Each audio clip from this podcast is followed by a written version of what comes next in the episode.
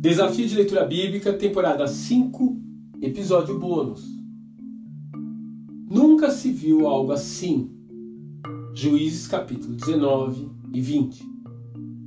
Se por um lado os capítulos 17 e 18 enfatizam a degradação religiosa de Israel, o capítulo 19 enfatiza a degradação moral. A história já começa estranha com uma concubina que havia se desentendido com o marido e voltou para a casa de seu pai. Esse era certamente uma situação vergonhosa para a família, de forma que o pai da moça ficou extremamente feliz ao ver o genro em sua casa, disposto a levar sua filha de volta para o seu lar. O marido da moça, que era um levita, se demora para deixar a casa de seu sogro e acaba precisando de um lugar para passar a noite. Ele estava em Jebus, cidade que depois viraria Jerusalém, mas que nessa época ainda era habitada pelos jebuseus. Apesar do cansaço, esse homem então decide caminhar um pouco mais até chegar a Gibeá, que pertencia aos benjamitas, acreditando que ali, por ser uma cidade do povo de Israel, eles estariam mais protegidos. Nada poderia estar mais longe da verdade. A narrativa vai progredindo de forma a trazer o leitor à clara conclusão de que os homens daquela cidade estavam no mesmo patamar moral de Sodoma e Gomorra.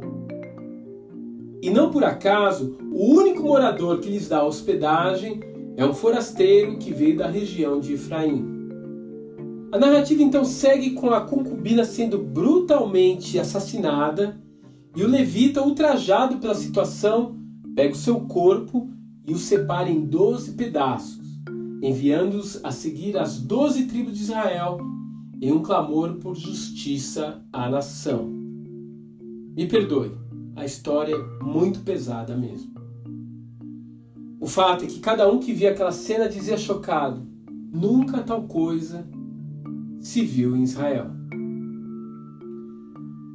Não é exatamente essa expressão que temos usado atualmente, que estamos vivendo uma situação como jamais houve, com doença, miséria, guerras. O abandono aos valores do eterno trazem inevitavelmente a humanidade a um estado de caos descontrolado. Problemas pontuais acabam gerando perdas incalculáveis. E por um simples fato, precisamos de um rei para dirigir os nossos caminhos, para pôr limites no ódio e na violência desenfreada, para nos trazer de volta a imagem e semelhança do nosso Criador. Que Deus te abençoe e até amanhã.